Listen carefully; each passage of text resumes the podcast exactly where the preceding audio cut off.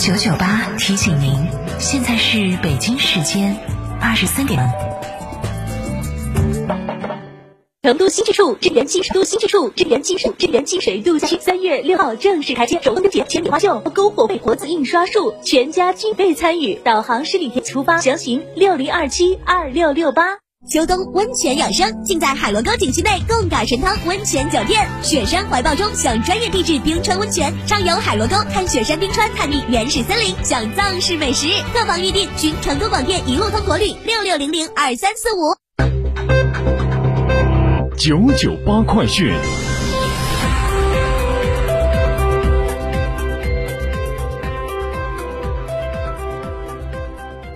这里是成都新闻广播 FM 九九八，我们来关注这一时段的九九八快讯。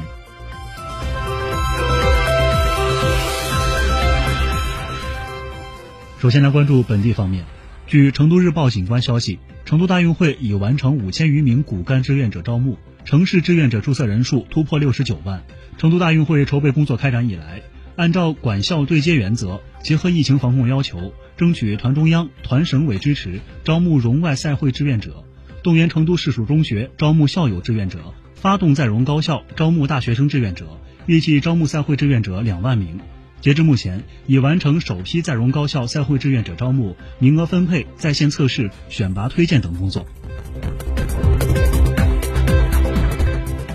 四川省人才交流中心消息，为降低新冠疫情对就业的影响，突击探访。交流中心消息，为降低新冠疫情对就业的影响，突击探访。突击探访，建招聘人才双向交流服务平台。省人才交流中心将于二月二十六号九点至十二点举办新春献礼、喜迎元宵、智慧天府四川综合人才招聘会。此外，根据安排，三月三号至三月三十一号还将举行十三场现场招聘会。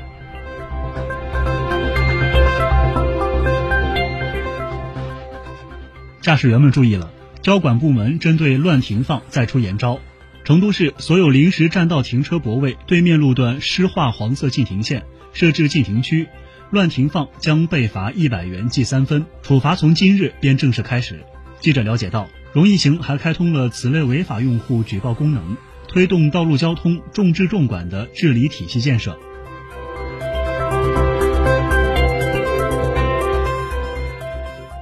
作为网红烟花，冷光烟花和钢丝棉烟花最近引发了全社会的广泛关注。近日，省应急管理厅组织了三个专项督导组，赴各地开展冷光烟花和钢丝棉烟花的暗查暗访工作。检查组将暗访中发现的三家无证销售非法冷光烟花线索移交给了成都市应急管理局，并要求成都市加强对美团、饿了么等平台销售冷光烟花的巡查力度。加大对冷光和钢丝棉花的摸排整治工作，防范化起来，防范化险。据公布新闻，据人民日报中科院紫极天文台专家介绍，今年元宵节十五的月亮十六圆，月亮最圆时刻为二月二十七号十六时十七分。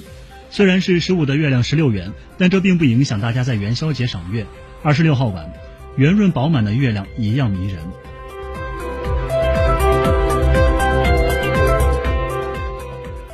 海关总署二十六号在其政府网站上发布关于暂停进口台湾菠萝的通知。对此，国台办发言人马晓光应询表示，二零二零年以来，大陆海关多次同台湾地区输入大陆的菠萝中截获检疫性有害生物，这些有害生物一旦传入，将对大陆农业生产和生态安全造成严重威胁。为从源头上防范植物疫情风险，海关总署决定自二零二一年三月一号起暂停台湾地区菠萝输入大陆。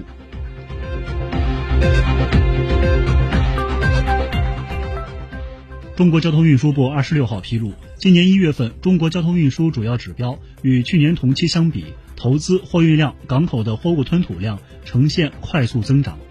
与二零一九年一月相比，投资、货运量等主要指标均保持在百分之十以上的增长。与此同时，受疫情防控和就地过年等因素叠加影响，客运量大幅度下降。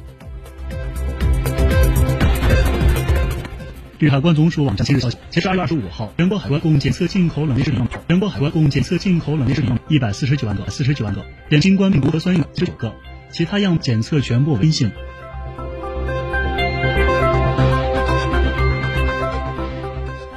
二月二十六号，国务院新闻办举行就业和社会保障情况新闻发布会，人力资源和社会保障部部长张继南表示，今年就业形势会延续总体平稳的态势，但不确定不稳定因素仍然较多，就业形势依然复杂，面临诸多挑战。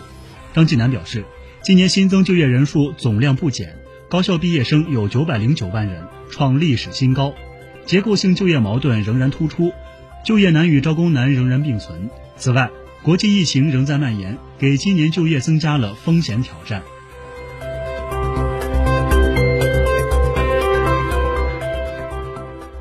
科技部部长王志刚介绍，动员全国科技系统，聚焦临床救治和药物疫苗研发、检测设备和试剂等方向开展抗疫攻坚。一周内完成病毒基因测序，十四天内完成核酸检测试剂研发上市。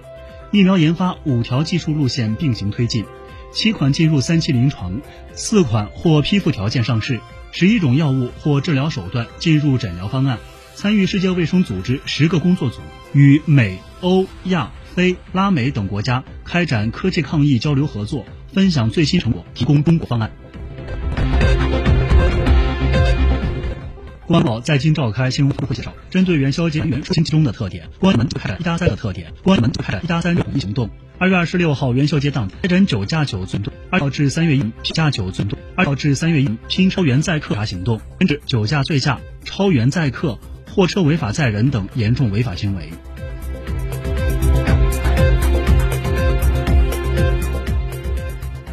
二月二十六号，最高人民法院今天召开新闻发布会。通报最高人民法院知识产权法庭成立两年来的工作情况。法庭成立后，裁判标准得到有效统一，由法庭统一审理技术类知识产权上诉案件，本身从体制上解决了过去由三十二家地方高级法院二审容易出现的裁判标准不统一的问题，审判质量效率大幅提高。两年间共受理案件五千一百二十一件，审结四千二百二十件，结案率达百分之八十二。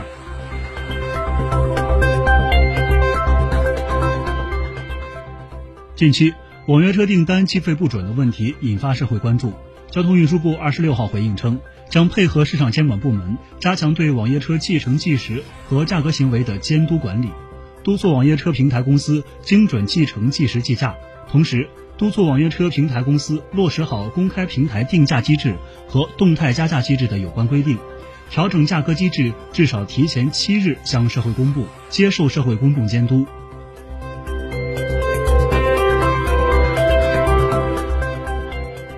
目光转向国际，美国食品药品监督管理局二十五号表示，美国辉瑞制药公司与德国生物金属德国生物金属公司共研发病毒疫苗，可能可以在一般药品冷冻下存放最多两日间。